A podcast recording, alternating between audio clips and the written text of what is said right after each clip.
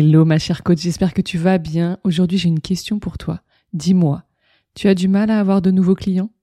Tu as peu de revenus d'avance, peu de trésorerie, ton CA qui fait des pics, ton salaire lui-même qui fait des pics? Et tu te sens parfois angoissé à l'idée de devoir reprendre un job salarié. T'as pourtant essayé plein de trucs et tu fais ton max, notamment sur les réseaux. Tu te remets pas mal en question en voyant que ça marche pour d'autres, mais toujours pas pour toi. Tu commences à avoir un peu peur de pas y arriver et surtout t'en as marre de devoir être raisonnable et toujours tout calculer et tout compter. Toi, ce que t'aimerais, c'est vivre pleinement de ton activité d'accompagnement, te sentir libre, sereine financièrement, être vraiment off quand tu le décides, profiter des petits et des grands plaisirs sans compter et savourer tes instants en famille, tes instants solo, tes instants entre amis, tout simplement arrêter de bricoler ta vie. Eh bien, si tu es prête à vendre ton offre à un maximum d'abonnés et passer d'un business qui stagne à un business qui décolle pour profiter enfin de la vie grâce à des lancements légers qui génèrent des ventes, des mois de trésorerie et des salaires réguliers, je t'annonce officiellement que les portes de mon nouveau programme Simplify to Amplify, la méthode de lancement simplifié, sont à présent ouvertes et tu peux t'inscrire jusqu'au lundi 23 octobre. Je t'invite à cliquer sur le lien dans les notes de l'épisode pour plus d'infos. Tu accéderas à la page de vente. Tu peux aussi venir me voir en MP si tu as des questions sur mon compte Instagram. À présent, place à l'épisode du jour. Bonjour et bienvenue sur I Am Coaching, le podcast de l'auto-coaching dédié aux professionnels de l'accompagnement qui manquent de temps pour continuer leur propre développement personnel. Je suis Aude, coach de vie personnelle et professionnelle. Et à travers ce carnet de voyage intérieur, je te partagerai sur un format mini l'élixir de mes propres explorations pour t'aider à évoluer en même temps que tu sers l'évolution du monde.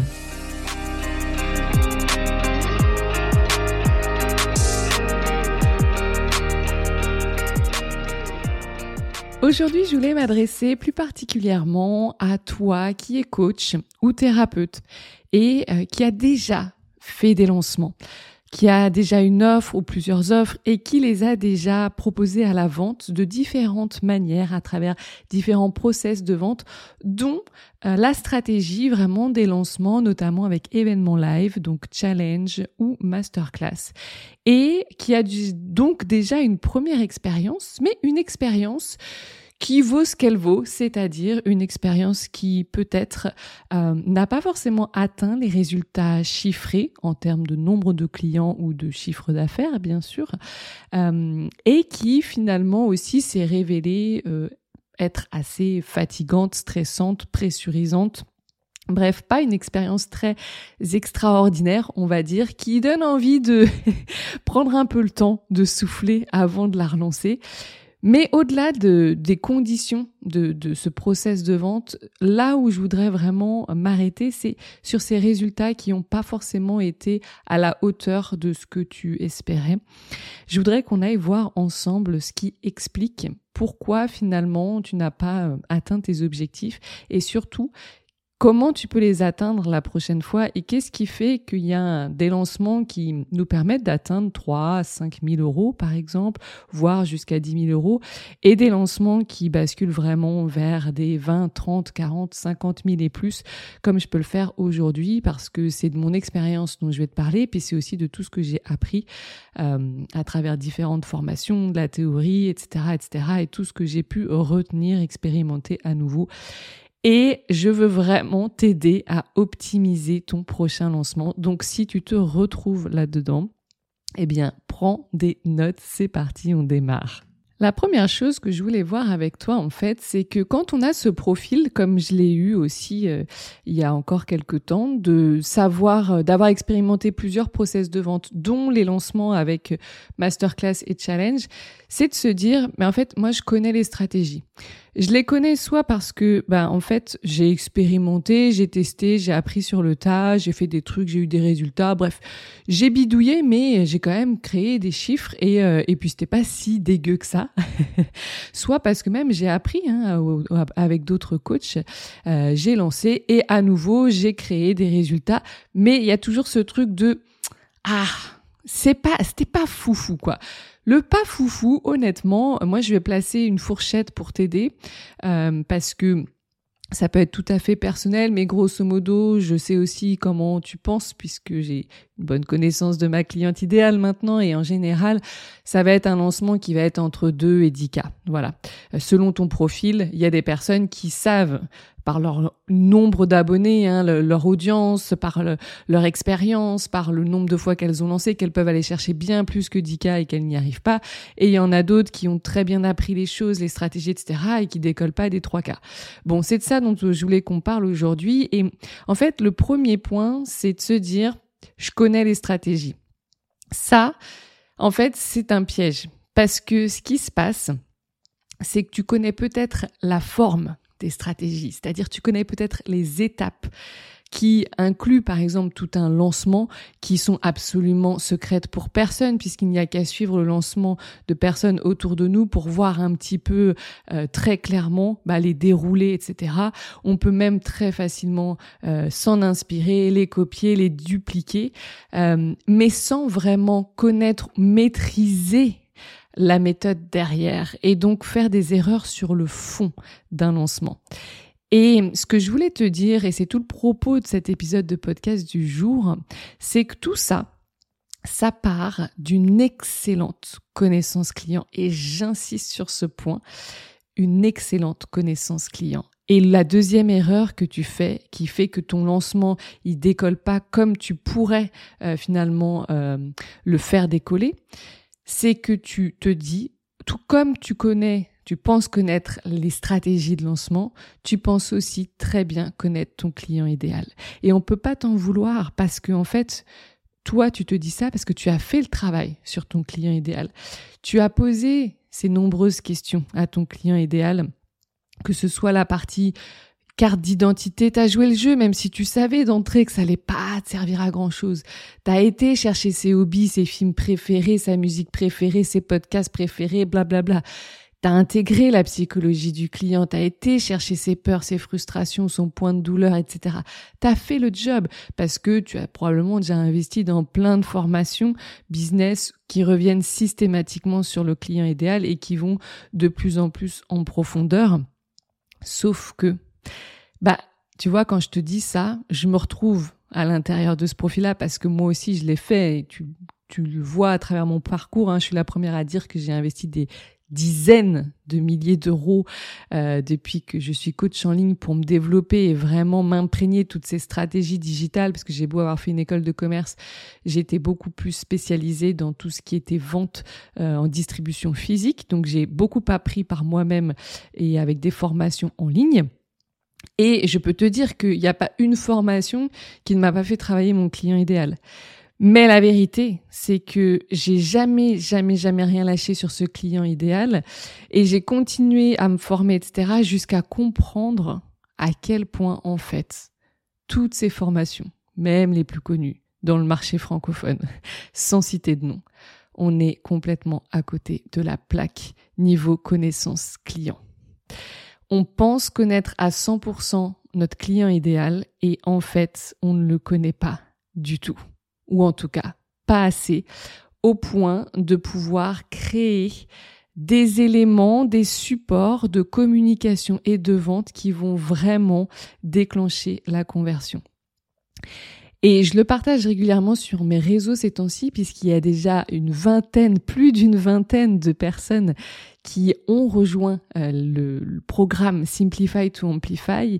Et le premier module est dédié à la connaissance du client idéal et à la communication stratégique qui permet de préparer euh, ce client idéal sur nos différentes plateformes euh, et nos différents réseaux sociaux pour vraiment qu'il soit finalement chaud hein, à acheter notre offre au moment où on va la lancer. Et on part de cette étude du client idéal et il n'y en a pas une sur cette vingtaine qui ne m'a pas dit ah ouais, mais en fait, je, je, ne connaissais pas du tout mon client idéal. Et parmi ces clientes-là, je te parle de personnes qui ont plus de 6000 abonnés sur Instagram, des personnes qui ont déjà fait des milliers d'euros de chiffre d'affaires, des personnes qui ont déjà pour certaines même un écosystème d'offres qui est en place. On se parle pas de coachs qui, qui débutent ou qui se sont lancés il y a moins d'un an. Là, on se parle d'autres profils qui peut-être comme toi, finalement, pensaient savoir beaucoup de choses sur plein de sujets et se rendent compte pourquoi elle touche du doigt pourquoi ben en fait elle ne convertissait pas jusqu'à présent autant qu'elle le souhaitait et que tout de cette connaissance client qui était absolument trop légère, trop superficielle. Donc aujourd'hui, je te partage six erreurs euh, qui t'empêchent de bien connaître ton client idéal.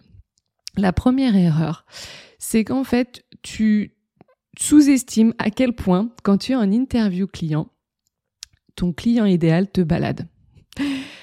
C'est quelque chose qui euh, est remonté systématiquement quand mes clientes commencent leurs interviews avec euh, avec leurs clients idéal, idéaux, pardon. C'est le truc de mais en fait Aude, heureusement que tu nous as fourni une trame parce que si on commence à laisser parler les personnes, mais ça part dans tous les sens, ça dure des plombes et à la fin, la personne elle a parlé pendant 15 minutes et on se rend compte que bah elle a tellement bifurqué que je suis même pas sûre d'avoir vraiment la réponse à la question. Euh, et si je l'ai, je, je suis même pas sûre que je l'ai de façon à pouvoir l'exploiter. Et donc du coup, ce qui peut se passer quand t'as pas une trame comme je la propose dans euh, Simplify to Amplify, eh ben tu te fais balader pendant une heure, si tu, ça dure une heure ou même plus, et tu, tu éteins ton Zoom ou ton call, tu, termines ta séance avec ton client euh, idéal, tu te dis chouette, j'ai, j'ai, waouh, j'ai vachement de data, etc. Je peux bien exploiter tout ça. Et en fait, ce qui se passe à tous les coups, c'est, ouais, bah, je sais pas trop quoi faire de tout ça dans le fond. Et d'ailleurs, c'est ça. Hein. Moi, dans mes débuts, mon vrai challenge, c'est que je faisais les exercices sur le client idéal. Mais pourquoi j'y croyais pas à ce truc du client idéal? C'est parce qu'on m'a jamais expliqué concrètement chaque information, point par point, comment je pouvais en faire un contenu de folie derrière qui allait préparer euh, mon client, mon, mon, enfin mon abonné à devenir client. Jamais. Par contre, dans Simplify to Amplify, on te le montre.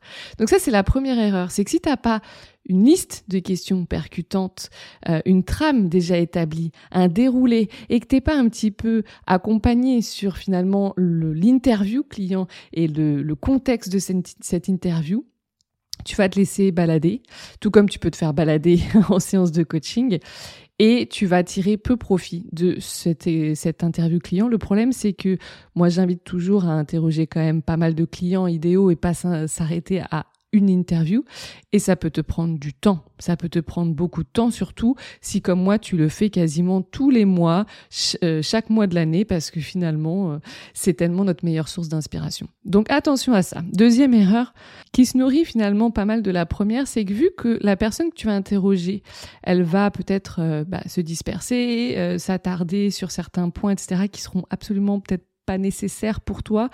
là, l'interview, elle peut durer dans le temps ça peut facilement euh, dépasser les une heure. Et là aussi, ça m'est arrivé.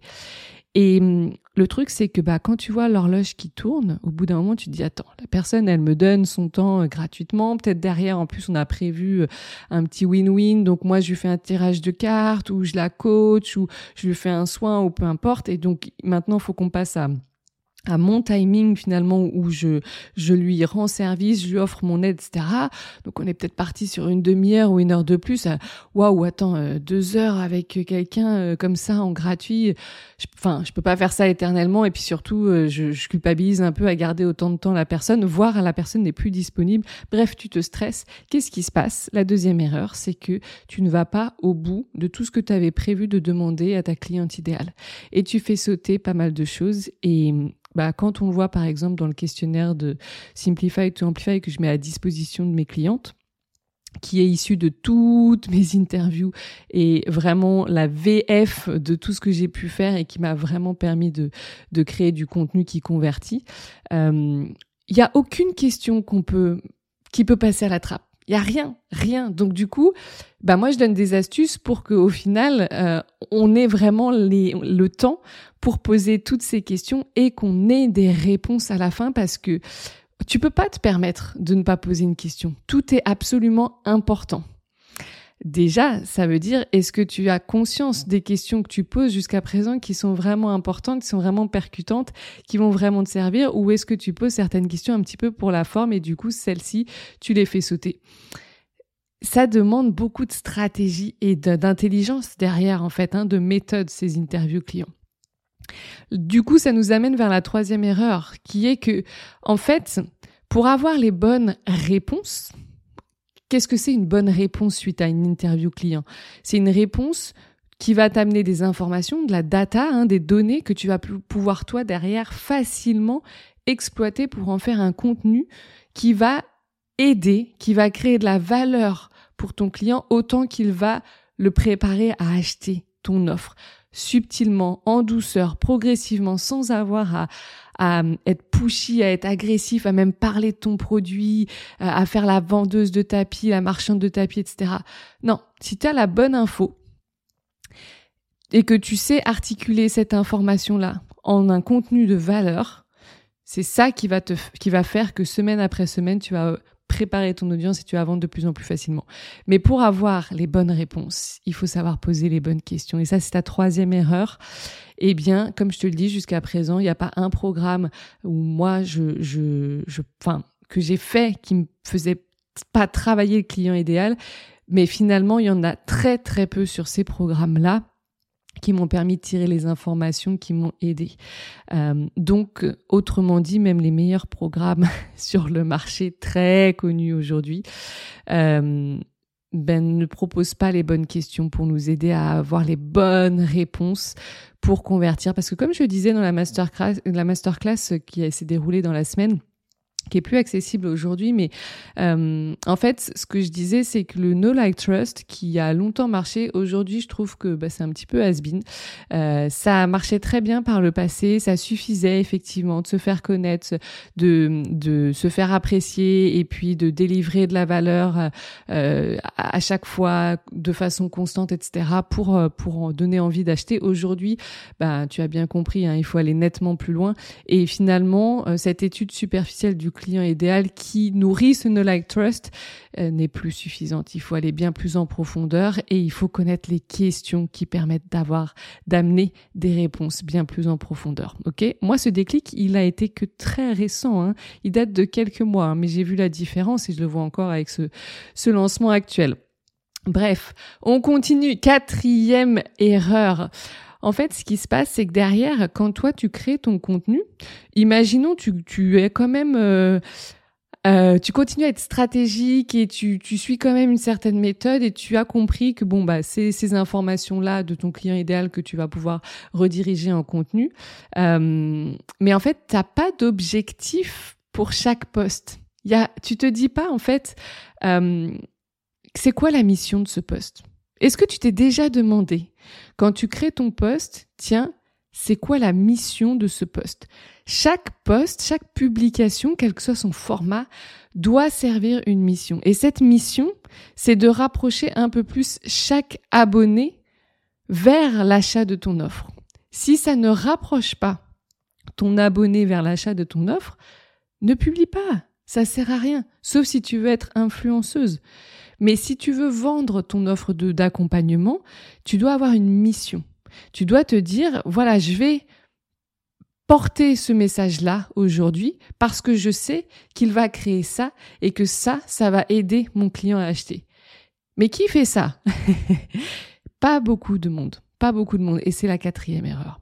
La cinquième erreur, c'est de pas avoir de méthode pour amener de la valeur autrement qu'en abordant le fameux comment.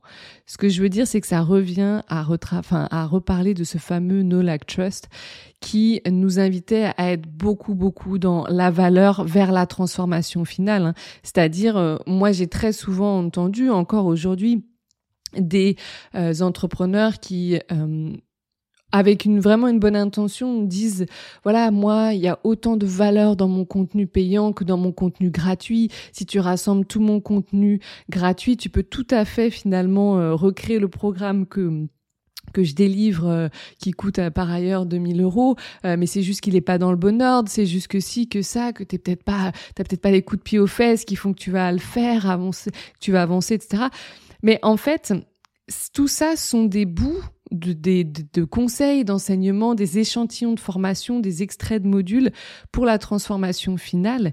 Et aujourd'hui, comme je le disais, ça ne suffit plus pour vendre. Il faut euh, revoir en fait cette méthode de vente. Tout évolue et sur les réseaux sociaux, ça va très très vite dans l'évolution. Et aborder le comment, c'est vraiment une erreur. Il faut travailler le quoi. Il faut travailler le qu'est-ce que. Il faut travailler le pourquoi. Oui, parce que c'est autant de façons de faire qui vont t'aider à préparer ton, ton abonné à acheter ton offre. Mais si tu lui donnes du comment, j'en parlais aussi dans la masterclass, si tu lui donnes du comment, en fait, tu lui donnes des bouts de, de connaissances, mais en fait, il n'a pas les conditions pour se mettre au travail. Il n'est pas forcément prêt à se mettre au travail. Il a peut-être la motivation pendant une heure au moment où il scrolle, puis après il va passer à côté, parce qu'en plus c'est gratuit.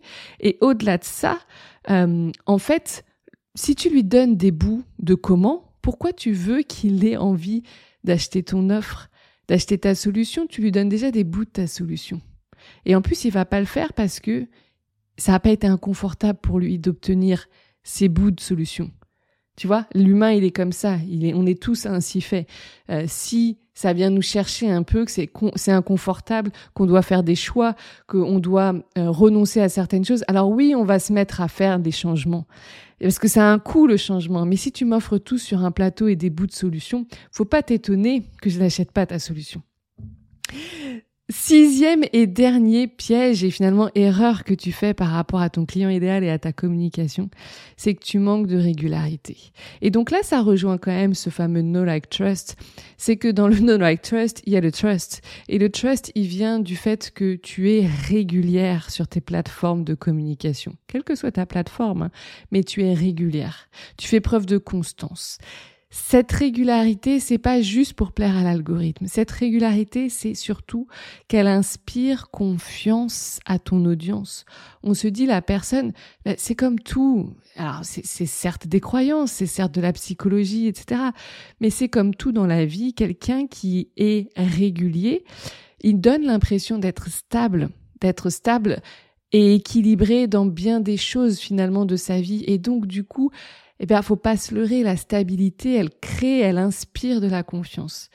Euh, je sais pas toi, mais moi, je n'ai jamais investi auprès d'une coach ou d'une d'une thérapeute qui publiait une fois toutes les trois semaines ou euh, une fois par semaine sans qu'il y ait forcément de logique ou de cohérence avec le poste d'avant, euh, qui est pas souvent là en story ou quand elle est là en story c'est des repartages enfin tu vois et en fait finalement, ça aussi, pourquoi je le lis au client idéal, c'est parce que plus tu connais ton client idéal en profondeur, je précise, plus il est une énorme source d'inspiration pour ton contenu.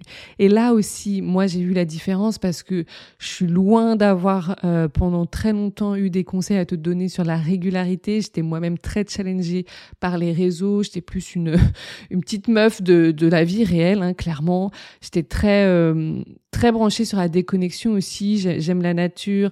Euh, je, voilà, je, je suis quand j'étais beaucoup plus dans le yoga aussi, même si je suis encore, euh, moi j'aime être loin des écrans, j'aime me connecter aux vrais gens, etc. Euh, même si c'est pas forcément quelque chose que je relais beaucoup sur les réseaux mais j'ai appris à devenir euh, disciplinée, régulière et constante par rapport à ma communication. Et ce qui m'a sauvée, honnêtement, c'est pas euh, le énième livre sur euh, les bonnes habitudes, les routines, comment créer de la motivation euh, extrinsèque ou intrinsèque ou peu importe. Comment réaligner mon centre de l'ego en human design ou autre. Non, ce qui m'a aidé, c'est juste de très régulièrement avoir des interviews avec mes clients idéaux, avoir les bonnes infos et avoir une multitude d'idées suite à ces interviews et me dire mais en fait mais j'ai trop envie de leur parler de ça, j'ai trop envie de leur faire comprendre ça, mais mais il faut que ça ça shift, mais il faut que je leur apprenne ça. Elles ont besoin de comprendre ça et c'est pour ça que même un jour en story je publiais euh, mon une page Notion euh, de mon calendrier édito où il y avait plus d'une soixantaine d'idées que j'avais sur deux deux heures ou trois heures, je sais plus, noter, lister une soixantaine d'idées de contenu. Alors je sais pas à quelle fréquence toi tu publies, mais imaginons tu publies à raison de trois fois par semaine, mais imagine pendant combien de mois tu peux communiquer si tu as autant d'idées sur deux heures, tu vois? Et c'est ça qu'il faut que tu comprennes, c'est qu'en fait, tes posts, tes publications, ta newsletter, tes, vidéos YouTube ou tes épisodes de podcast, ton contenu, c'est sympa hein, quand il est tourné vers toi. C'est sympa d'avoir du coulisses, c'est sympa d'avoir des petits moments un peu même authentiques, vulnérables, des choses où voilà, on voit qui tu es. Mais moi, je suis plus pour aller amener du 20-30% de ton contenu qui est tourné autour de toi. Le reste, mais le reste, il ne s'agit que de ton client idéal. Tu vois? Que de lui apporter de la valeur, mais de la valeur bien spécifique pas ta transformation finale. Garde-le avec ton offre, ça. Ça, c'est vraiment le, la première raison, la raison principale pour laquelle, d'ailleurs, en événement live, challenge, masterclass ou avec ta communication sur les réseaux, tes abonnés n'achètent pas parce que tu abordes beaucoup trop le comment. Donc, bref, tu l'auras compris. Tu penses peut-être savoir pas mal de choses sur les stratégies de lancement parce que tu as fait par toi-même des choses, parce que tu en as peut-être apprises auprès d'autres programmes ou coachs par ailleurs. De même pour la connaissance du client idéal. Mais laisse-moi te dire une chose. Si tout ça était aussi clair, euh, approfondi et vraiment, euh, comment dire, maîtrisé, eh bien, tu serais satisfaite de, des résultats de tes lancements et tu dépasserais très largement les 2, 3 000 ou 10 000 euros de chiffre d'affaires. Donc si c'est pas le cas, je t'invite sincèrement à aller dans les notes de l'épisode et à aller découvrir mon nouveau programme sur les lancements simplifiés qui est vraiment une méthode pas à pas, euh, rapide à mettre en place parce que tu vas vraiment à chaque module passer à l'action c'est très concret. Et l'idée c'est de t'amener non seulement à déjà bah, faire un premier lancement si tu n'en as jamais fait, tout en clarifiant ce client idéal et cette offre si elle n'est pas claire, mais si toi, comme tu l'as peut-être vu dans cet épisode qui t'était complètement dédié, tu as déjà fait des lancements, tu as déjà pas mal avancé sur ton business et que tu juste tout simplement pas euh, satisfaite de ce que tu crées jusqu'à présent en termes de résultats avec tes lancements, ou que tu appréhendes déjà le prochain lancement parce que tu te dis, OK, si je vais pas chercher 50, 100, peut-être plus encore de nouveaux abonnés euh, d'ici le prochain lancement, ou si je le couple pas de la pub, eh ben en fait ça va pas du tout vendre autant que la première fois. Si ce sont tes appréhensions du moment, je t'invite vraiment à aller découvrir euh, ce programme qui va te permettre de réussir un lancement de façon simplifiée, sans stress, fatigue ou perte de temps et surtout à optimiser l'existant. Voilà, il y a tout dans les notes de l'épisode. Tu peux aussi venir me voir en MP pour me poser toutes tes questions. Je te rappelle que les portes du programme fermeront le lundi 23 octobre dans la soirée. Donc, eh bien, je te souhaite une bonne lecture et puis n'hésite pas, je me tiens à ta disposition. Très belle semaine à toi. Bye bye. Merci d'avoir écouté cet épisode jusqu'à la fin. Si toi aussi tu veux participer à ce mouvement de paix doux et progressif que je souhaite créer en continuant de se changer soi et non les autres, eh bien n'hésite pas à partager cet épisode ou ce podcast tout autour de toi, t'y abonner et pourquoi pas laisser un avis sur Apple Podcast ou Spotify.